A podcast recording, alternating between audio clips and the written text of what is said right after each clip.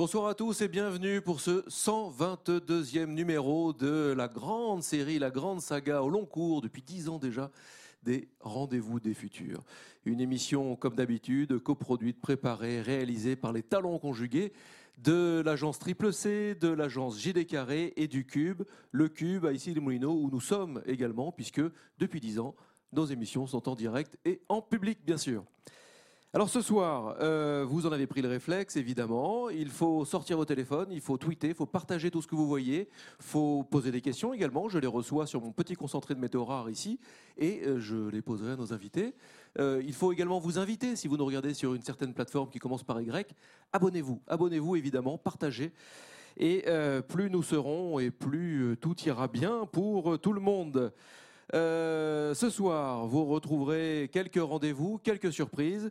Et nous avons la chance également d'avoir non pas une, mais deux invités, euh, puisque euh, nous aurons le plaisir de dialoguer avec Perrine Legal tout à l'heure.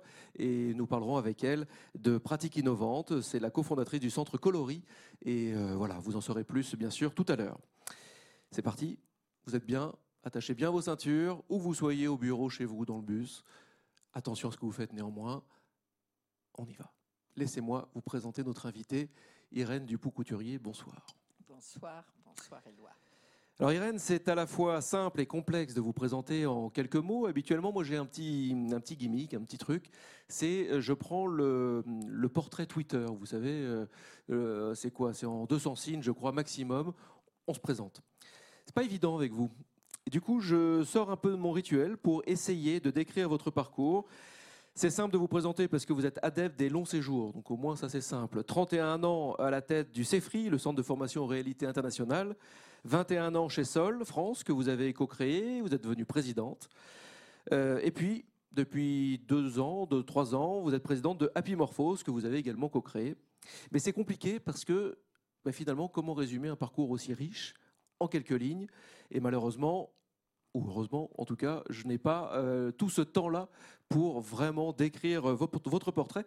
Néanmoins, on va y revenir dans, notre dialogue que nous allons avoir avec, euh, euh, Niels, parce que Morphose, il va falloir faire une pause et décrire précisément tout ce que l'on entend par, par là.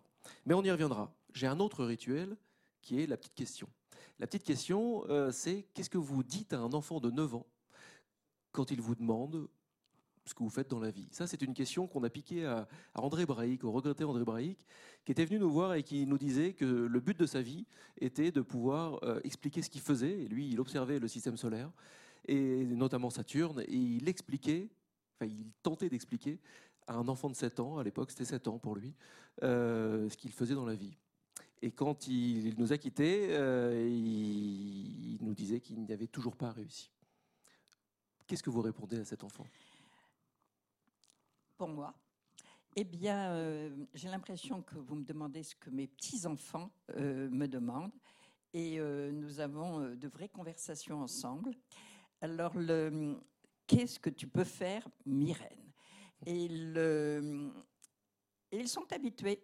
Je leur dis, bon ben voilà, j'ai passé 21 ans de ma vie à créer Sol. Et Sol, ça veut dire apprendre ensemble.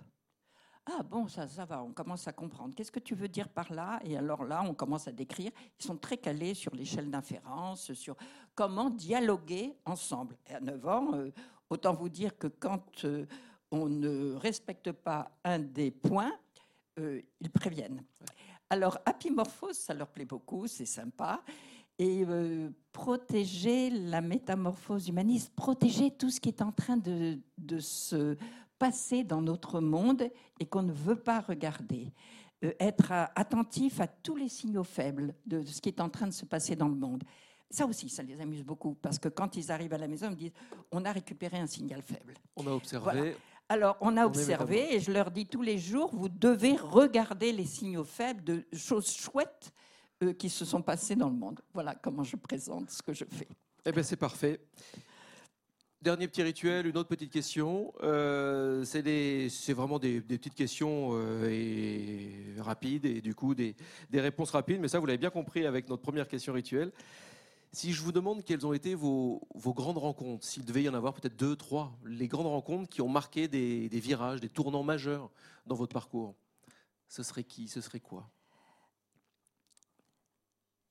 C'est la rencontre avec euh, quelqu'un qui euh, vient de nous quitter il y a un mois, euh, Harry de Greus, qui était un Néerlandais qui vivait en Grande-Bretagne et qui était le directeur général de Royal Dutch Shell chargé du groupe Planning. Et euh, Harry était un personnaliste. Et il a, euh, c'est lui qui a euh, initié toute la réflexion sur l'organisation apprenante. Et après les deux grandes crises du pétrole, il a travaillé, mais complètement sur le vivant dans l'entreprise. Et on en parlera tout à l'heure. C'est lui qui m'a fait connaître Francesco Varela.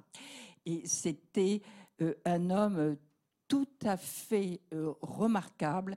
Et ça, ça a été une, une grande rencontre qui m'a beaucoup marqué et qu'on a continué pendant 40 ans de notre vie. Alors, d'autres grandes rencontres, c'est plutôt des moments, hein, des moments impressionnants où vous vous dites, ah, qu'est-ce que je peux faire aujourd'hui? Euh, lorsque je me suis retrouvée devant le ministre euh, russe euh, de l'économie et qui a dit comment est-ce qu'on peut transformer notre pays? Bon, là, on est vraiment impressionné. Ou quand je me suis retrouvée en Chine, au patronat chinois, et il nous a dit Mais qu'est-ce que vous entendez par la métamorphose humaniste? Vous voyez, alors là, vous êtes. Bon, alors voilà, c'est des moments comme ça qui. des moments charnières, vraiment. Moments charnières. Et vous vous dites Bon, il va falloir que je sois très clair, mais on n'est pas à l'aise.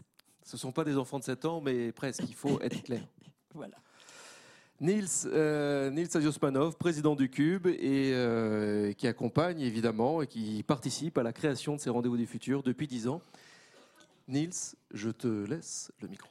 Merci Éloi, merci beaucoup de votre présence, euh, Irène Dupont-Couturier. Euh, C'était un très très grand plaisir de vous recevoir. Alors je vais faire une mini entorse, pardonnez-moi, mais en fait j'ai reçu tout à l'heure un, livre et je voudrais juste l'annoncer très rapidement. Nils commence par le coup de cœur qu'on dit à la fin. Voilà, mais j'ai peur de l'oublier le coup de cœur. Donc euh, c'est le design des choses de Jean-Louis Fréchin, qui est un, un designer euh, tout à fait talentueux et qui a beaucoup, beaucoup euh, innové, exploré le domaine du numérique. J'en dis pas plus, on l'invitera. J'ai pas encore lu le livre, mais je sais que ça va être très bien. Et on l'invitera à un prochain rendez-vous du futur. Voilà, c'est sorti vraiment là. Euh, donc, pardonnez-moi, Irène Dupont-Couturier, donc vous avez écrit avec le sociologue et anthropologue Alain de Vulpian Homo sapiens à l'heure de l'intelligence artificielle, et c'est sous-titré La métamorphose humaniste. Alors Alain de Vulpian a notamment écrit Éloge de la métamorphose, donc c'est vraiment un thème qui vous est cher à tous les deux. Pourquoi avez-vous décidé de faire ce livre ensemble? Quel a été le point de départ? Alain est un sociologue et moi je suis une historienne. Historienne. Et euh, je travaillais pour des très grandes entreprises euh, multinationales pour essayer de leur faire comprendre euh, ce qui était en train d'émerger à l'international à la suite des crises pétrolières, dans tous les domaines.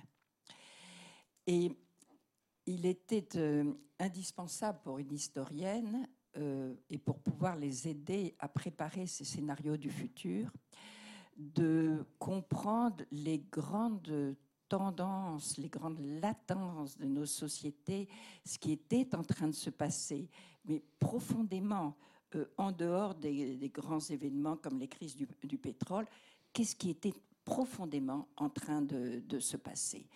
Et euh, c'est ainsi que j'ai commencé à travailler avec Alain Vulpian et qu'on a écrit ensemble. Euh, j'ai collaboré à Éloge la métamorphose et qu'on a écrit ensemble ce livre.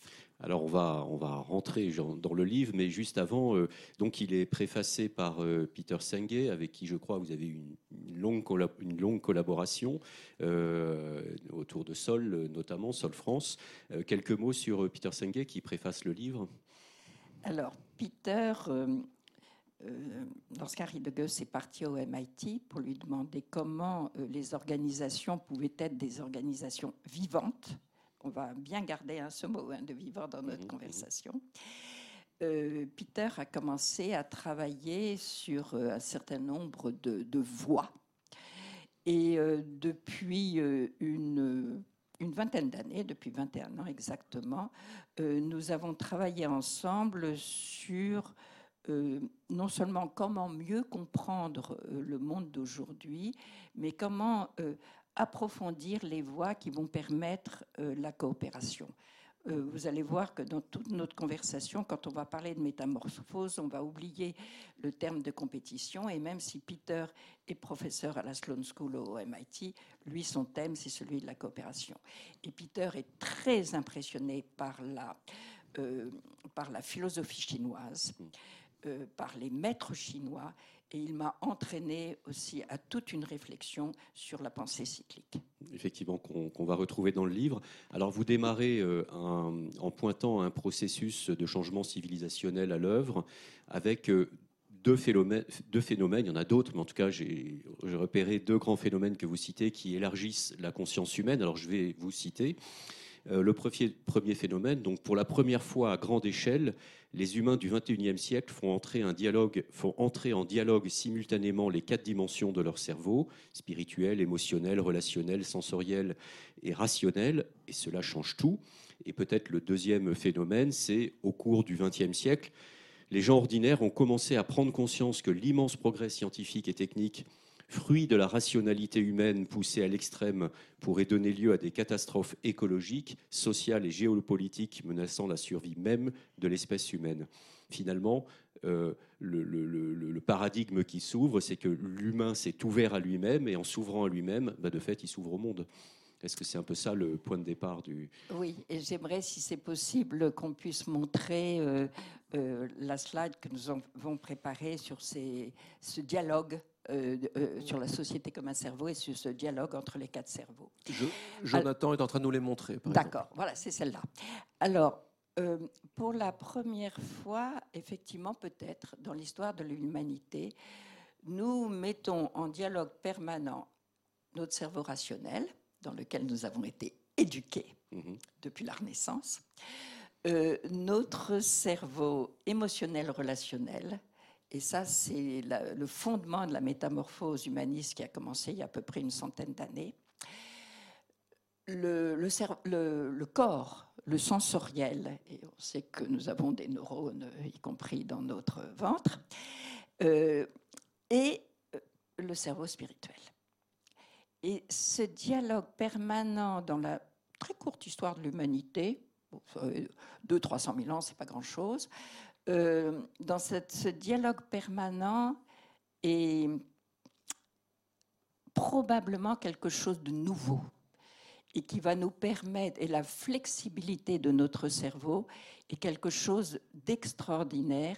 Et dans la grande métamorphose humaniste qui est en train de se dessiner, euh, ce dialogue va donner une force à l'homme, euh, à Homo sapiens, tout à fait remarquable qui va nous permettre de, bien réfléchir ensemble à la place de la révolution numérique pour aider cette grande, ce grand dialogue euh, qu'Homo sapiens fait avec lui-même. Alors effectivement, alors je, vous cite parce que j'aime bien citer des passages du livre. Euh, vous dites aujourd'hui avec Alain de Vlupian, j'ai pris conscience du fossé entre une éducation rationnelle euh, reçue de nos arrière-grands-parents et de nos parents et la vie ouverte sur le monde de nos enfants et petits-enfants. Elle fait appel aux autres aspects de nos personnalités, deux points, l'importance du sensoriel, de l'émotionnel relationnel, du spirituel. Nous sommes à un point de bifurcation de la civilisation. Alors, avant d'arriver là, j'ai juste envie de vous demander, mais en fait, quand on parle de l'importance du sensoriel, l'émotionnel relationnel, du spirituel, est-ce, qu'on, est-ce que c'est pas un retour finalement euh, aux origines, les chamans, le rapport qu'on avait à la nature euh, autrefois, qu'on a peut-être oublié? Nils, si on commence euh, sur ce sujet, on, a toute la nuit. Hein. D'accord. Bon, on est complètement d'accord. Mais hein. vous confirmez C'est probablement un retour religion primitive, à la religion primitive et au chaman. Mais euh, bon, c'est aussi contesté. C'est aussi, quand vous regardez les liens entre la pensée chinoise et la pensée grecque, vous pouvez aussi remonter au chaman.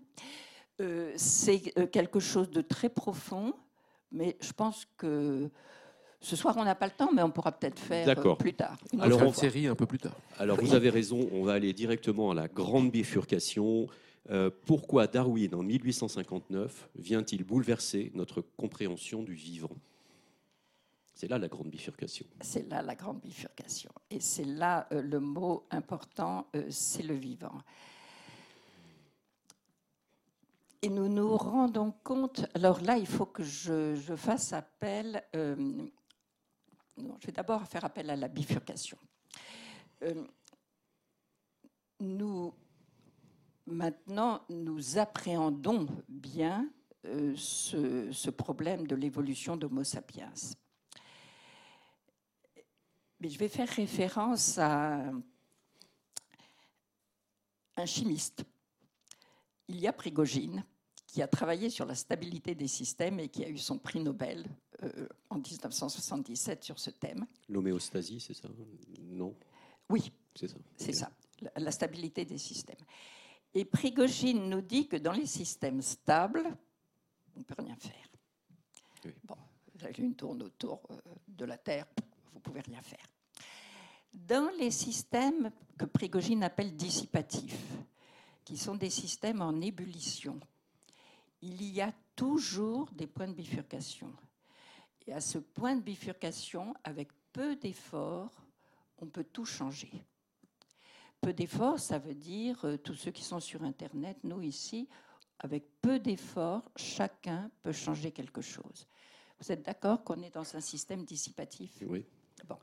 et alors, si vous voulez, si on prend la, la grande thèse de Darwin et de l'évolution et de ce système dissipatif dans lequel nous vivons, nous vivons aujourd'hui un point de bifurcation et c'est là qu'il faut qu'on travaille pour euh, chercher comment, à ce point de bifurcation, protéger la métamorphose humaniste. Il y a eu une mauvaise hein, lecture de Darwin, on a pensé que c'était la compétition, etc.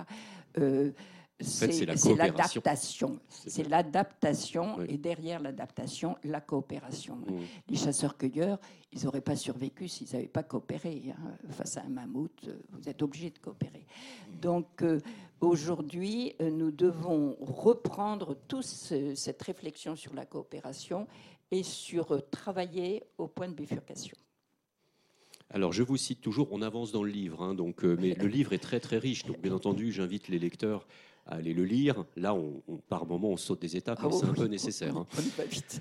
Alors, je vous cite, nous avons pris conscience de nos limites, nous avons compris que nos actions à courte vue étaient souvent déclenchées des effets, avaient souvent déclenché des effets pervers catastrophiques que les images mythiques de la nature et de l'humanité que nous étions faites avaient alimenté nos comportements prédateurs et imprévoyants, en même temps que nos remarquables succès matériels provisoires. Nous commençons à nous demander si nous ne sommes pas congénitalement condamnés à l'aveuglement. Est-ce que ça ne veut pas dire que pour évoluer, il faut commencer par déconstruire nos récits? Est-ce que ce n'est pas d'abord un travail de déconstruction, euh, la destruction créative dont parlait euh, Picasso? Et pas Schumpeter, mais enfin Schumpeter l'a dit aussi. Il y a un peu de ça. Voilà. Euh, il y a un peu de ça, c'est-à-dire que effectivement, à ce point, c'est la prise de conscience. Oui. C'est la prise de conscience, et ça, c'est le mot clé hein, de aujourd'hui.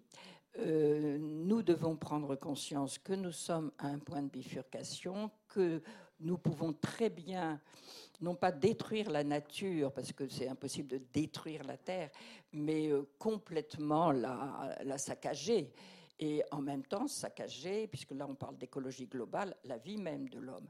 Donc l'homme fait, est partie intégrante de la nature, donc c'est toute une autre réflexion à faire. Et effectivement, vous avez raison, euh, c'est enfin. Le livre a raison. Le livre, le livre a peut-être raison, mais en fait, c'est ce qu'on c'est ce qu'on vit, hein, parce que tout ce qui est dans le livre, c'est ce que, qui a été observé depuis 70 ans euh, par les équipes d'Alain de Vulpian ou par moi-même euh, dans mon travail. Donc, euh, c'est une question de protection, effectivement, de protéger la maison commune. En fait, vous, vous l'avez dit, donc on découvre qu'une chose existe qui s'appelle l'anthropocène, l'impact de l'activité humaine sur la géologie et sur globalement la biosphère, que effectivement la nature peut très bien se dispenser de l'homme. hein, on n'est Oui. pas, euh, Euh, voilà, oui. c'est ce qui nous pend au nez euh, Oui. concrètement. La nature, elle continuera. Il y a déjà eu cinq ou six excessions de masse. voilà, cinq. Bon, ça, c'est une première rupture, on va dire, qui n'est pas, qui est pas des moindres dans l'histoire humaine. Et puis, il y en a une deuxième qui arrive, que vous pointez. Et alors là, c'est le Big Bang numérique. Je vous cite, en 1984, Apple lance Macintosh. En 1990, Windows commence à faire parler de lui et sera bientôt maître sur le marché. Pour entrer dans 50 millions de foyers, la radio a mis 37 ans, la télévision 13 ans et Internet seulement 5 ans. Et on voit aujourd'hui des phénomènes euh, incroyablement euh, massifs et volatiles euh, de plus en plus sur Internet. Et justement, est-ce que là, il n'y a pas un rapport au temps, quelque chose qu'on ne sait pas ou qu'on a du mal à maîtriser, cette accélération exponentielle des technosciences dans nos vies? Alors l'accélération, il faut y réfléchir par rapport à ce terme du vivant. Euh, il faut que nous considérions que toutes nos organisations, et ça c'était Francesco Varela et Umberto Maturana, euh, sont des êtres vivants si les cellules qui font partie des organisations coopèrent ensemble pour s'adapter à l'environnement. Mm-hmm. Donc on peut penser que, euh, évidemment, si vous avez une grande entreprise où chacun est de son côté euh, euh, en termes de compétition, là, il n'y aura pas de vivant. Mais quand il y a du vivant, votre entreprise va survivre. Et ce que nous dit le grand biologiste actuel, Antonio Damasio, c'est le portugais qui travaille aux États-Unis, qui enseigne à l'Université de Californie à Los Angeles, Damasio nous dit le vivant a trois caractéristiques survivre, euh, se reproduire et s'épanouir. Il dit c'est le top. Et c'est ça que nous devons aujourd'hui chercher ensemble. Et quand vous passez à la révolution numérique, euh, la révolution numérique, elle est faite, elle est là, elle existe. Euh, mais elle fait partie de ce grand mouvement du vivant. Il faut la remettre, la mettre à sa place pour qu'elle aide Homo sapiens à prendre soin de la métamorphose humaniste. Et nous avons besoin de cette, euh, euh, révolution numérique pour pouvoir euh, repérer les poches de malaise, les, poches de pauvreté, tout ce qui va mal dans le monde. Alors, effectivement, euh, bien de nos contemporains sont angoissés parce qu'ils pensent révolution numérique, vieillards californiens euh, qui, reprennent, euh, qui reprennent le pouvoir et nous transforment en petites fourmis. Oui, excusez-moi, c'est effectivement la question que j'allais vous poser, parce que quand vous dites passer de survivre à s'épanouir, on est un peu dans la pyramide de Maslow. Encore faut-il pouvoir s'épanouir. Oui, ce que je veux dire, on n'est pas tous égaux aujourd'hui. Euh. Mais non. Et alors c'est ça qui fait qu'on est tous là ensemble ce soir, c'est la recherche de l'épanouissement. Mm. Il faut que nous nous épanouissions et la révolution numérique va nous aider. Je prends un petit exemple. Le grand débat l'an dernier. D'abord, il y a eu la crise des Gilets jaunes. Ensuite, euh, euh, ces Gilets jaunes sont partis sur les ronds-points parce qu'ils avaient besoin d'affection. C'était tout le côté relationnel, émotionnel. Et puis, ça fait la grande crise, il y a eu le grand débat. Le grand débat, sans euh, intelligence artificielle, il n'aurait pas pu avoir lieu. On a besoin de l'intelligence artificielle pour repérer les, les poches de pauvreté. Et l'intelligence artificielle, si elle n'est pas récupérée par les gouvernements, hein, par euh, le gouvernement chinois qui fait de la reconnaissance faciale et qui vous divise en vilains citoyens et bons citoyens. Mais si elle n'est pas récupérée par les, euh, par les euh, gouvernements, peut être tout à fait au service de la métamorphose parce qu'elle va nous aider à repérer des palpeurs euh, qui seront des think tanks, des tiers-lieux comme ici, des endroits, euh, si on est ici, alternatifs, quoi, alternatifs, et qui vont nous aider à protéger la métamorphose humaniste. C'est-à-dire que la grande angoisse dont on parle dans ce livre, euh, que nous, nous partons dans le mur et nous allons être complètement dominés par les GAFA et par les vieillards californiens, cette grande angoisse, on peut tout à fait euh, y faire face. Et euh, si euh, on met la révolution numérique au service de l'homme et, et le vivant, il trouve toujours ses autorégulations. Ça, mm. c'est Varela qui le dit. Ce qu'il appelle l'autopoïèse. Le vivant trouve ses autorégulations. Alors, ça peut mettre un certain temps. Hein. Euh, mais même en laissant monter un petit peu les autorégulations dans les grandes entreprises, style GAFA, etc., en laissant monter euh, chez les gens ordinaires autour de nous, dont nous faisons partie, il va falloir bien les mettre en valeur.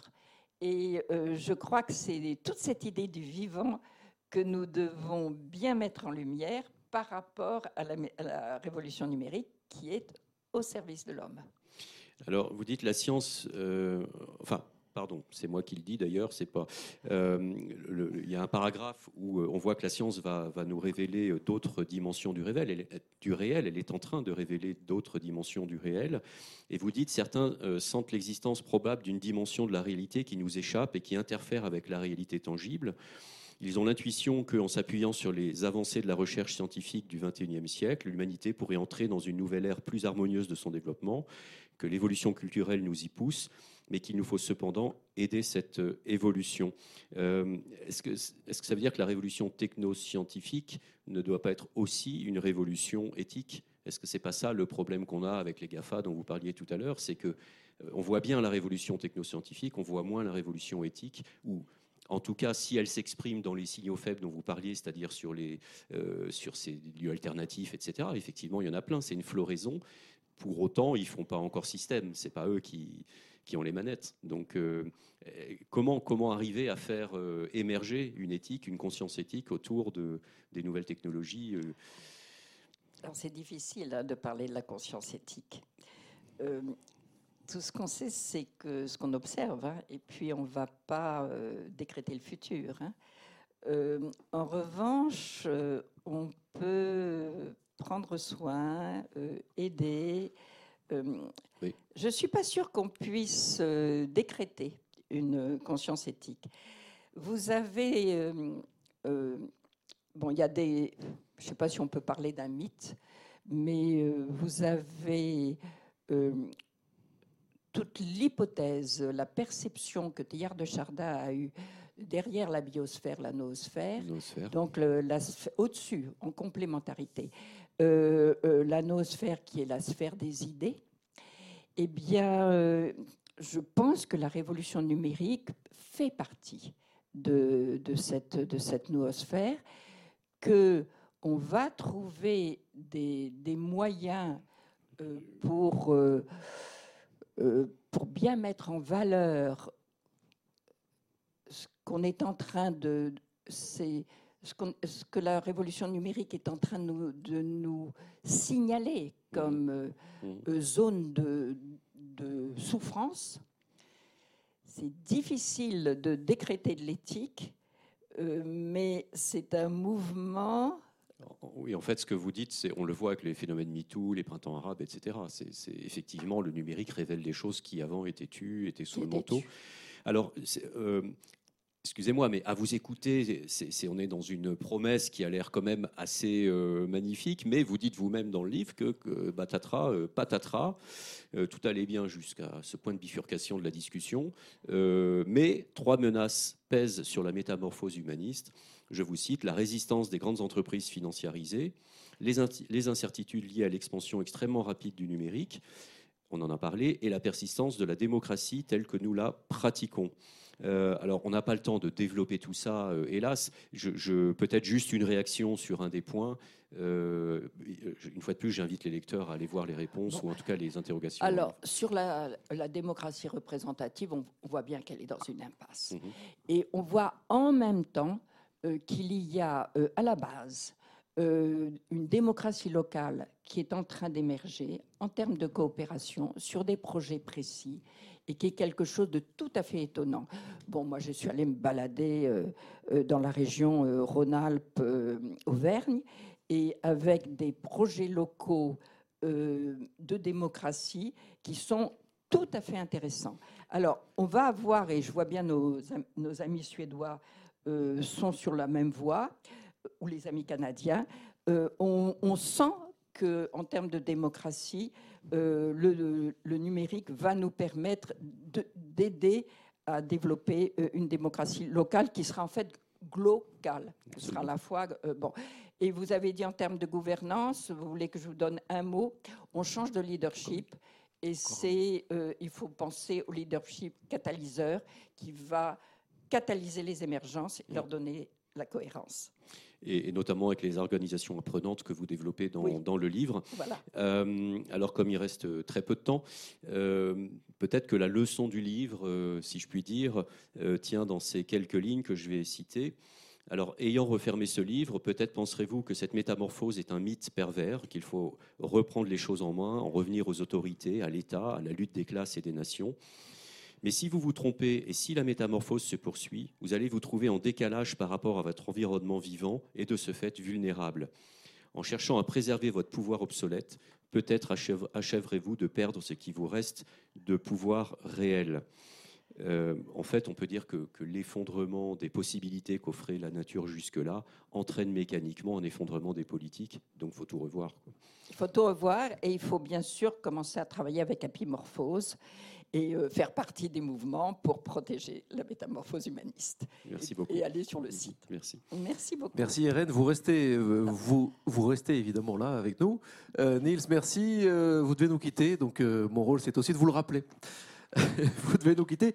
Nous avons une petite résonance euh, et pendant cette euh, non, nous avons une petite résonance et euh, vous rebondirez sur cette petite résonance. Muriel de Saint-Sauveur était venue nous voir il y a quelques temps et Muriel de Saint-Sauveur à l'époque était la directrice de communication du groupe Mazar.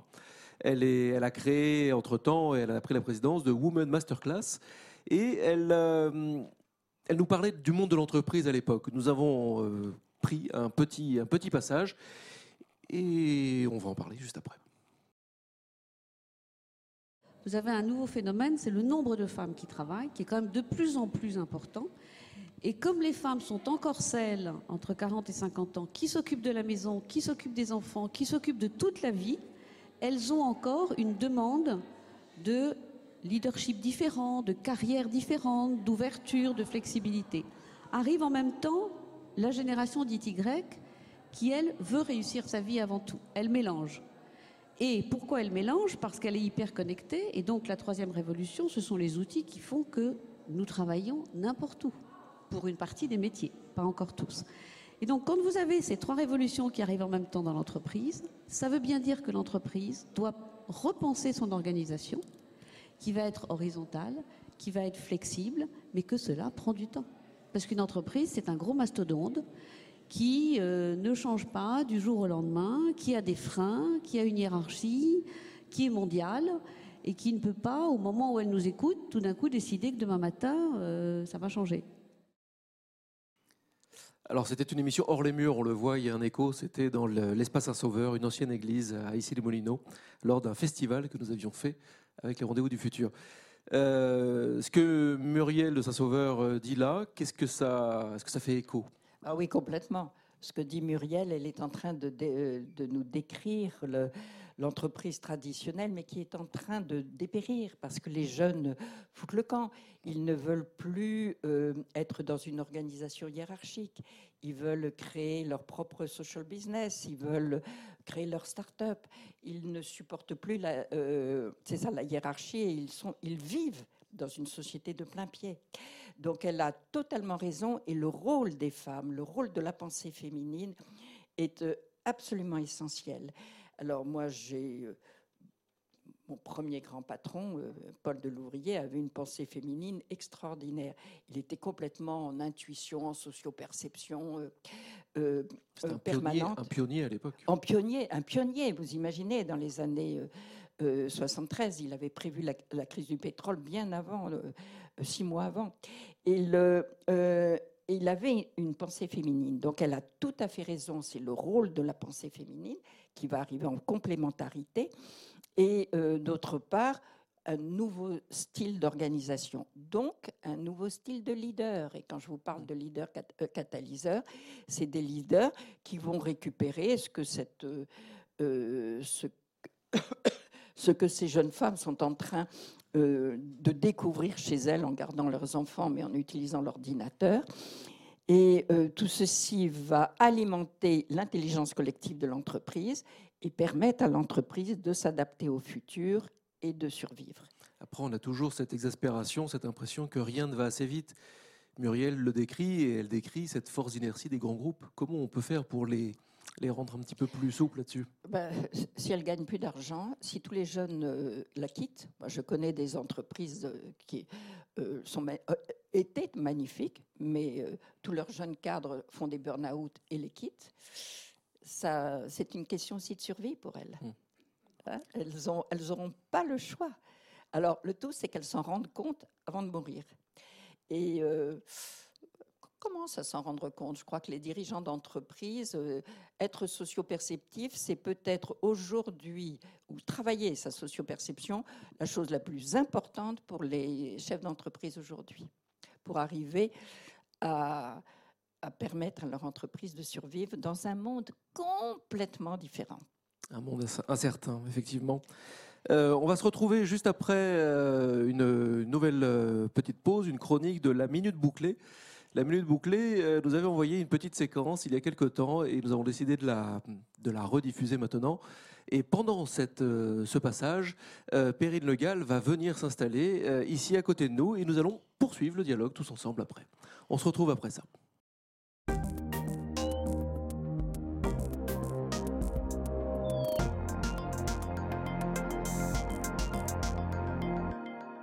Bonjour à tous Alors ça y est, les catalogues de Noël sont arrivés Christmas is coming Les rayons de magasins commencent à se mettre en place, avec parfois quelques installations qui laissent à désirer, en entretenant quelques stéréotypes de genre, en différenciant des produits que l'on associerait d'un côté aux garçons et de l'autre aux filles.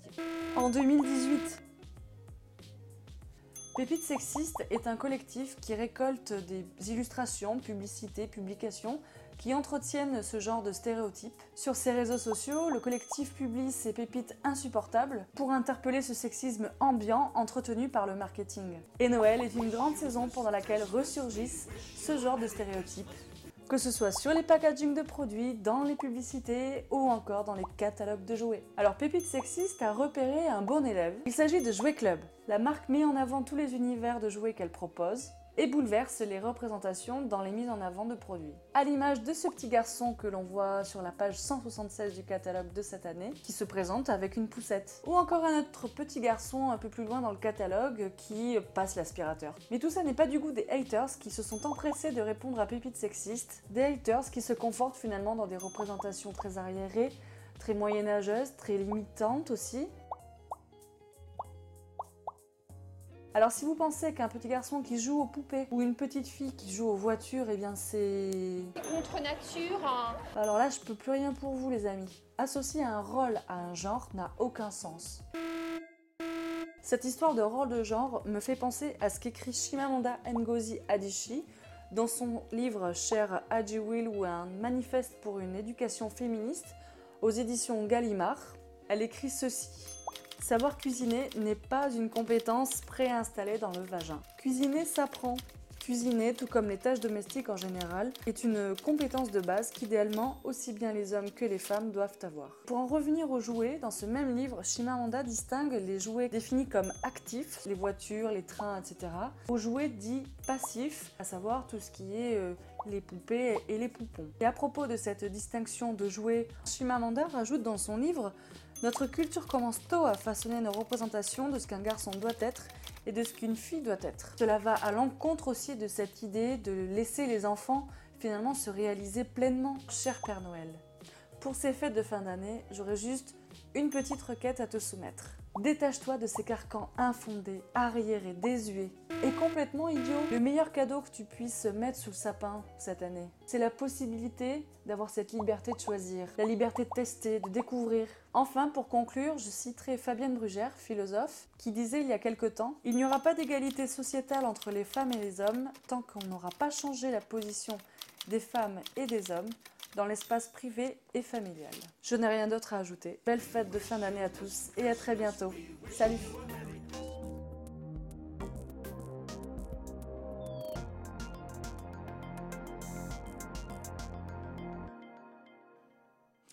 Merci Laura pour cette euh, chronique, euh, à la fois forte à propos, parce que c'est la période, et puis à la fois décalée, mais qui a eu des réactions également ici. Merci et bravo à toi. Euh, Perrine, bonsoir. Bonsoir Éloi. Alors Perrine, merci d'avoir accepté notre invitation, euh, cette invitation au dialogue. Vous êtes cofondatrice, et vous m'arrêtez si je me trompe, vous êtes cofondatrice et directrice du- développement de Coloris, qui est un centre de formation aux enjeux du numérique et au code pour les enfants, mais s'appuyant sur la méthode Montessori et sans écran. Euh, vous travaillez notamment avec le MIT autour des travaux amorcés par Kimberly Smith. Est-ce que euh, j'ai raison si euh, je dis que finalement Coloris est une sorte de réponse aux injonctions paradoxales qui disent que euh, l'enfant, notamment de moins de 3 ans, est une éponge et du coup c'est vraiment le moment où on peut tout lui apprendre, mais c'est également l'âge où on doit éviter de l'exposer aux écrans, a priori? Vous avez tout à fait raison. euh, euh, vous avez bien, euh, bien travaillé. C'est exactement ça. C'est, la raison pour laquelle on propose effectivement des activités d'initiation à la technologie et au numérique sans écran pour les enfants de 3 à 6 ans, donc en maternelle, euh, parce que c'est l'âge où l'enfant a vraiment une appétence et une envie de découvrir le monde qui l'entoure, de tout explorer. Euh, malheureusement, euh, le monde qui nous entoure n'est pas adapté aux jeunes enfants et euh, il faut bien se l'avouer, nos maisons sont de plus en plus peuplées d'écrans dont on se sert et dont on a besoin. Donc comment est-ce qu'on va permettre effectivement à ce jeune enfant qui a vite de découvrir le monde qui l'entoure de comprendre comment fonctionne ce monde sans l'exposer directement aux écrans C'est la mission de Coloris. Et tout cela avec la méthode Montessori. Juste un petit rappel, Montessori, c'est une, une manière de percevoir le monde, une manière aussi de... euh, vous le décrivez comment, Montessori? Alors, euh, je dirais que Coloris s'appuie sur les recherches de Maria Montessori parce que on estime que c'est euh, vraiment ce qu'il y a de plus pertinent et même, j'irais même jusqu'à dire de plus visionnaire euh, sur le développement de l'enfant entre 3 et 6 ans, puisque dans ses recherches, Maria Montessori s'appuie sur ce qui est primordial à cet âge-là, à savoir la manipulation, donc tout ce qui passe par les mains, à savoir le repérage dans l'espace, la logique euh, et l'autonomie de l'enfant. C'est un âge où, euh, je pense que tous les parents euh, se reconnaîtront dans, ce que je vais dire, où, les enfants ont vraiment très très envie de tout faire tout seul. Euh, et les travaux de Maria Montessori montrent qu'il faut encourager cette auto- autonomie de l'enfant. Donc on va s'appuyer sur ces recherches pour créer des activités qui vont permettre à l'enfant ben, d'apprendre tout seul et lui donner du coup envie d'aller plus loin et de mieux comprendre et de faire plus difficile et d'essayer d'autres choses, etc. Donc c'est essentiellement là-dessus effectivement qu'on s'appuie sur ces travaux. Votre parcours juste avant euh, cette aventure, euh, Ah, alors, euh, d'où venez-vous? tout avoir et rien avoir.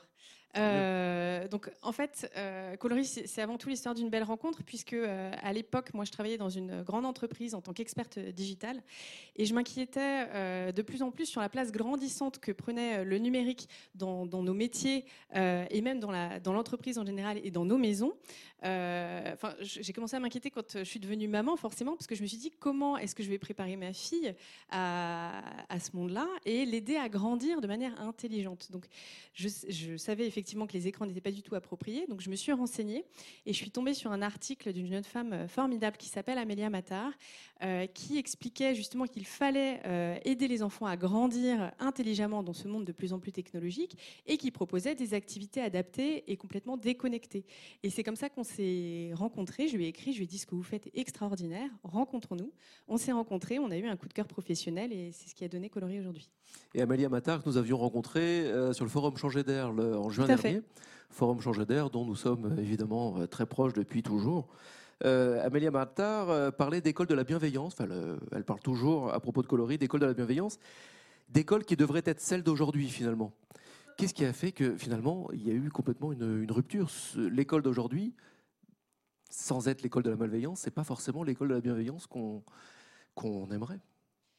Alors là, c'est un sujet, un autre sujet, et un très vaste sujet. Je pense que Irène aurait plein de choses à dire euh, euh, là-dessus, euh, parce que effectivement, je pense que euh, l'école est apparue aussi à un, à un- à un moment de l'histoire où on a eu besoin, eh bien, que tous les enfants quelque part prennent la même direction, soient que leur éducation soit construite en silo au final, donc de manière très très très individuelle, euh, et que euh, ben, la société évoluant, on passe euh, d'une société très individuelle, individualiste, à quelque chose de beaucoup plus, je dirais, horizontal, où on a besoin de collaboration, où on a besoin de vivre ensemble, ce qui fait, à mon sens, que effectivement l'école d'aujourd'hui n'est plus tout à fait adaptée aux enfants d'aujourd'hui et qu'on a vraiment besoin de retomber sur quelque chose de très bienveillant, de très collaboratif. Et c'est vraiment les intentions qu'on a. Moi, j'ai eu la chance d'assister euh, en 2017 euh, à un événement qui s'appelait les Assises des maternelles, organisé par euh, le gouvernement, par le ministre de l'Éducation, qui regroupait ben, tous les corps de métier de l'éducation. Et ils ont vraiment beaucoup insisté, ça a duré deux jours, et ils ont vraiment beaucoup insisté justement sur cet axe de la bienveillance qu'il fallait absolument cultiver à l'école pour faciliter les apprentissages et sur aussi la nécessité de travailler sur le langage euh, et l'importance euh, que euh, tous les enfants, pour partir avec les mêmes chances pour l'avenir, aient justement les mêmes fondements en ce qui concerne le langage dans un univers qui est très très bienveillant. Donc il y a vraiment une prise de conscience. Sauf que la bienveillance, on n'a parfois pas l'impression qu'elle s'impose. On, la développe, on, on l'a de manière innée, sans doute, évidemment, mais J'imagine que c'est pas si évident de dire euh, l'école de la bienveillance, ça doit être notre priorité, parce que c'est pas si simple à mettre en place. Ah non, ça c'est pas simple, c'est sûr. Irène, dans, ce que j'entends avec Coloris, euh, j'y retrouve des mots-clés qu'on a abordés ensemble, mots-clés coopération, bifurcation d'ailleurs aussi, prise de conscience, le vivant également. Finalement, j'y retrouve euh, probablement les, le sel de ce qui fait l'apimorphose. Qu'est-ce que ça vous évoque, vous? Alors, euh, merci Perrine. Euh, vous êtes un élément de la métamorphose humaniste en cours. Et euh, comme ça concerne nos enfants et, les jeunes, c'est excessivement important. je pense que l'éducation est au cœur de tout le travail que l'on doit faire sur la métamorphose humaniste. Alors, vous, vous prenez les enfants très jeunes. D'autres les prennent un petit peu plus tard avec aussi des méthodes tout à fait extraordinaires pour... Euh, euh, je pensais en, vous écoutant à la petite poussette de Michel, Serres. Euh, oui, voyez le geste, le geste qui va finir par rendre ses enfants un peu bizarres. Alors il faut leur remettre la tête sur les épaules et euh, je crois que ce que vous faites, c'est absolument essentiel. Et euh, nous sommes aussi là devant une révolution de l'éducation. Elle est en cours. On voit des exemples comme ce que vous avez montré. Elle est en cours. Elle est en cours également dans le secondaire où j'ai vu des enfants euh, qui travaillaient entièrement en pensée systémique, c'est-à-dire en pensée globale, et qui étaient capables euh, en quatrième de réfléchir euh, pour des petites et moyennes entreprises à de nouvelles stratégies parce qu'ils étaient capables d'utiliser naturellement toute la pensée globale et la pensée systémique et les interactions. Donc ce que vous faites là euh, me paraît absolument essentiel dès le départ. Alors après, il y a effectivement le passage à l'écran. Euh, qu'il va falloir apprendre à gérer, mais tout ça, c'est normal. Hein. Il, y a, il y a 20 ans, euh, enfin non, 30 ans qu'on a, qu'on a nos, euh, écrans. Alors, bon, c'est normal. Et je vois bien, les jeunes ont par rapport à l'écran à la fois une fascination et à la fois, attention, pas tout le temps. Oui, il y a quand même une certaine vigilance. Oui. Vous accompagnez les enfants jusqu'à quel âge? Alors, c'est jusqu'à la fin de la maternelle, donc jusqu'à 6 ans, parfois jusqu'au CP, parce qu'on a des demandes qui sont émises aussi euh, auprès d'enfants du, CP. Mine de rien, ils ont, souvent 6 euh, ans aussi au CP, donc on accompagne aussi les enfants euh, en CP. On commence à 3 ans jusqu'à 6-7 ans. Et pourquoi ça s'arrête à 6-7 ans? Parce que euh, vers 7 euh, ans, 7-8 euh, ans, les enfants commencent à avoir envie de, d'essayer effectivement et de mettre les doigts dans le code et de voir ce que ça donne sur un écran. Donc c'est un âge où on estime qu'ils peuvent effectivement commencer à coder. je ne vais pas dire pour de vrai, parce que nous, on propose aux enfants de coder sans écran, on fait du code, mais pour, à, coder avec un écran. Euh, après, est-ce que dans l'avenir, on ne travaillera pas à développer une autre méthode pour permettre à des enfants plus âgés euh, d'apprendre aussi le code dans l'écran, sans écran? Pourquoi pas? Ça peut être une possibilité. Mais pour l'instant, on se concentre effectivement sur les, sur les 3-6. Et quand vous avez euh, collaboré avec Kimberly Smith, donc euh, chercheuse du MIT, sur quoi vous avez travaillé de manière très, très concrète avec elle? Est-ce qu'il y a des, des applications derrière qui, qui en sont sorties? Oui, tout à fait. Euh, alors, on, est, euh, Amélia a lu sa thèse euh, qu'elle a faite donc au MIT sur l'apprentissage du code pour les enfants sans écran en s'inspirant aussi de la méthode Montessori. Et euh, du coup, elle, est tout de suite rentrée en contact avec elle pour savoir de quelle manière est-ce qu'on pouvait collaborer. Parce que Coloris, c'est effectivement euh, de la création et de la curation, c'est-à-dire qu'on crée nos propres activités, mais on va aussi chercher euh, la crème de la crème de ce qui se fait un peu partout à travers le monde. On collabore aussi avec Linda Lukas euh, en Finlande. Euh, et donc, du coup, on a écrit effectivement à Kimberly Smith euh, pour voir de quelle manière on pouvait collaborer. Et ce qu'elle fait, c'est qu'elle nous envoie le matériel qu'elle crée. Et euh, on en teste certains euh, en exclusivité dans notre lieu, parce qu'on a un lieu, on a la chance d'avoir un lieu euh, dans le 20e arrondissement, où on reçoit des enfants toutes les semaines, et on a une école Montessori juste à côté aussi, où on s'entend très très bien avec les éducateurs, et souvent on reçoit les enfants chez nous pour qu'ils testent ce matériel, ce qui nous permet aussi de faire des retours, nous, à Kimberly, et de pouvoir travailler ensemble de cette manière-là.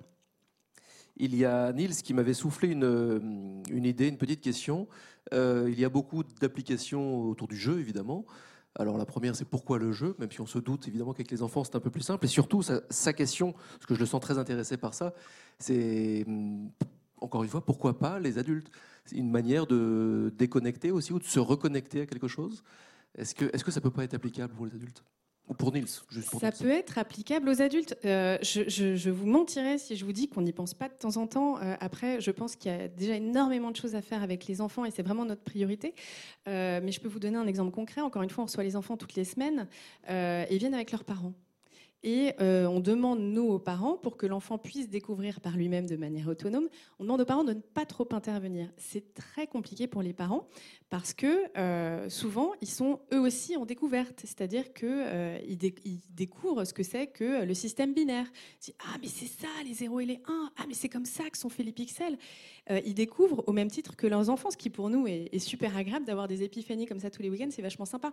Donc oui, oui, euh, c'est certain qu'il y a quelque chose à faire parce que euh, je pense qu'il y a un grand besoin de démystifier euh, le numérique d'une manière générale. Et je rejoins tout à fait Irène dans ce qu'elle se disait tout à l'heure. J'aimais beaucoup ses propos quand elle disait qu'il fallait mettre le numérique au service du vivant et de l'épanouissement. Euh, nous, on cherche à le mettre au service du vivant en rendant justement les enfants acteurs de la technologie et non simples utilisateurs. Et on va vraiment aller au service de l'épanouissement en allant le proposer à tous les enfants. C'est-à-dire qu'on se déplace, nous, en Ile-de-France, pour pouvoir s'adresser à tous les milieux sociaux et aux filles comme aux garçons. euh, ce qui permettra à chacun euh, d'avoir euh, justement ces connaissances et cette culture pour s'épanouir. Et ce qui est magique, c'est que là, il n'est pas question de, de clivage numérique. Est-ce qu'il y a encore 20% de personnes en France qui sont un petit peu éloignées, voire sévèrement, du numérique Vous, c'est une manière de réconcilier, alors chez les enfants, mais de réconcilier euh, ces mondes. Oui, oui, vous disiez tout à l'heure qu'on était un centre. Alors, on est effectivement, on n'est pas, on, je dirais pas qu'on est un centre parce que justement, pour nous, c'est très très important de dire qu'on on est plutôt une méthode parce que notre objectif, c'est vraiment de proposer cette méthode à tous les éducateurs euh, de France et peut-être d'ailleurs, euh, pour qu'ils se l'approprient et qu'on puisse s'adresser à tous les enfants, quel que soit leur milieu social. Euh, et encore une fois aussi pouvoir s'adresser aux filles parce que quand on fait des ateliers chez nous, souvent on nous amène des petits garçons. Mais typiquement, quand on travaille avec- l'école Montessori à côté et qu'on va voir les enfants et qu'on leur dit qui veut venir partager un atelier, euh, qui veut venir participer à un atelier, on a régulièrement 80% de filles. Comme quoi, euh, il n'y a pas de raison. Il n'y a pas de raison. Le- L'éducation nationale, là, en disant ça, euh, on sent déjà un énorme euh, brouillard.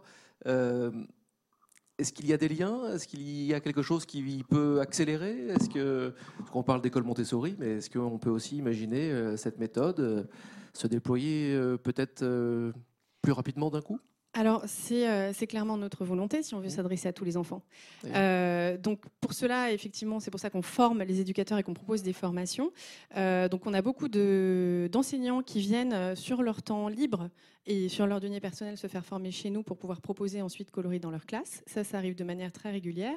Après, on a la chance de travailler avec des collectivités en Ile-de-France. Pour l'instant, on travaille avec 14 villes, ce qui nous permet de travailler sur le temps périscolaire, donc à la sortie de la classe ou le mercredi en centre de loisirs.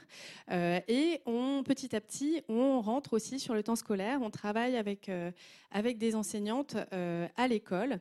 On a de très bons rapports avec l'éducation nationale qui nous a reçus plusieurs fois et qui, et qui trouve que ce qu'on fait, c'est formidable. Mais effectivement, c'est très, très compliqué de rentrer à l'école de manière très large tout de suite. Donc, mais petit à petit, on y arrive. C'est souvent ce qu'on entend, c'est petit à petit on y arrive et c'est euh, oui, euh, je trouve ça formidable, mais on va y aller tout doucement euh, parce que c'est pas si simple. Mais on y arrivera. C'est bien, il faut, il faut garder le- la force. La force de la foi. On est euh, déjà dans des temps euh, incertains, les temps de, de fin d'émission. Si je vous laissais le mot de la fin, Irène, qu'est-ce que vous pourriez, qu'est-ce que vous pourriez dire de tout cela?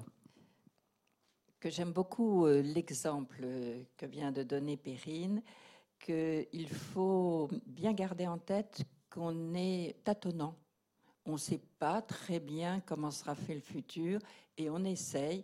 Et dans, dans toute c'est une stratégie, hein, le tâtonnement, et on est en train d'apprendre. C'est normal. hein.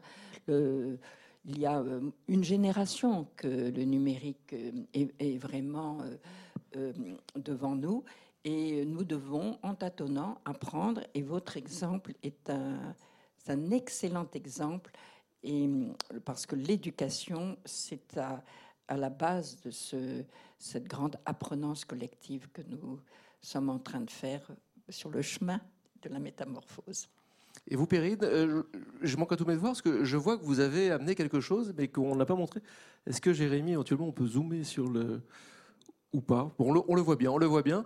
Euh, Aya le robot, c'est ça? Ayo le robot. Ayo, oui. Alors, de quoi ça parle et Alors, euh, ben, en fait, ça- ça- c'est un peu toute la, la base de notre pédagogie. On, on commence euh, les ateliers, on propose aux personnes conformes de commencer les ateliers avec un chapitre euh, d'un conte qui s'appelle Ayo le robot. Donc, pour l'instant, on en a cinq et chacun des chapitres aborde une thématique spécifique liée à la technologie, ce qui permet à l'enfant de s'évader par le conte et de pouvoir se projeter dans une dimension, je dirais, et de rentrer plus facilement dans les activités par la suite. Et euh, c'est un élément vraiment clé euh, de, de ce qu'on fait, parce qu'il y a aussi toute une dimension philosophique très importante. Euh, par exemple, dans ce premier chapitre, on va aborder l'idée qu'un robot peut avoir un air triste ou un air content, et donc est-ce qu'un robot, ça peut être triste ou content? Donc on aborde avec les enfants le fait que non, c'est un objet et qu'il peut être triste ou content que si on lui dit euh, affiche un sourire. Donc ça, je voulais effectivement le montrer parce que c'est un élément clé, euh, Ayo le robot, de, de la pédagogie colorie qui a été écrit euh, par Amélia Matar et euh, illustré par Wayne Beer. Et vous voyez qui a été édité aux éditions Erol dans le cadre d'un coffret d'activités qu'on qu'on a mis en place. Voilà. Erol, même éditeur que Homo sapiens à l'heure de l'intelligence artificielle, euh, par Alain de Vulpian et notre invité Irène Dupont-Couturier. Euh, ça me permet juste de, lire euh, un petit passage de Serge Tisseron qui, est- qui est venu euh, à deux reprises chez nous. Euh, autour des robots, bien sûr. Il est important d'ouvrir les robots avec les autres, avec les enfants, car ils ont une tendance à l'anthropomorphisme qui les pousse à projeter de l'affection pour les machines. Ils doivent comprendre qu'une machine reste une machine, bien sûr. Merci beaucoup, mesdames, d'avoir euh, joué le jeu de, de cette émission. Euh, sortez vos cahiers de texte, hein, comme d'habitude. Enfin, vos agendas plutôt, je ne sais plus comment on dit, vos smartphones, tout ça. Euh, notez en tout cas les prochaines dates. Euh, vous retrouverez très très bientôt une émission avec Cynthia Fleury. Euh, vous retrouverez également chez notre partenaire le Forum Changer d'air une émission qui est réalisée le 4 décembre, une émission spéciale avec un dialogue entre Joël de Ronet et Jacques Rougerie sur une question, une question clé, la mer, l'avenir de l'homme. On peut aussi le lire comme n'étant pas une question, mais plus une affirmation. C'est en direct, c'est en public, c'est au Cube aussi. Et c'est à midi le 4 décembre, ne le manquez pas. Le 14 janvier, on a rendez-vous avec Pascal Derme euh, et sans doute Sandrine Roudot également. Euh, et puis, bien sûr, euh, n'oubliez pas, partagez tout ce que vous voyez, entendez. Abonnez-vous évidemment à la chaîne, comme disent les millennials. Et puis, bah, suivez-nous, suivons-nous. À tout de suite sur les réseaux.